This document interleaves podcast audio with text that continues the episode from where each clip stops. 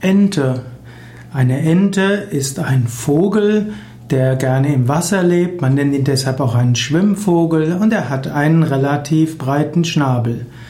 Eine Ente ist vielleicht das Wasserlebewesen, das für Besucher von Parks und von Teichen am sichtbarsten ist.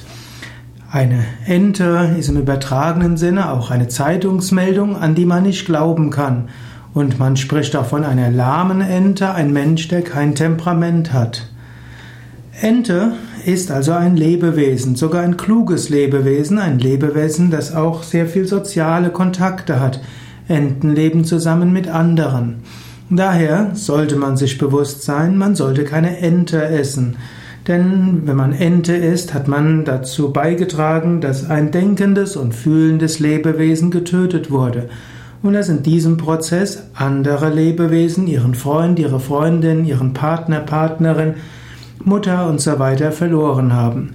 Ente ist nicht einfach etwas, was man isst, wo man Lust drauf hat, sondern Ente ist ein denkendes und fühlendes Lebewesen.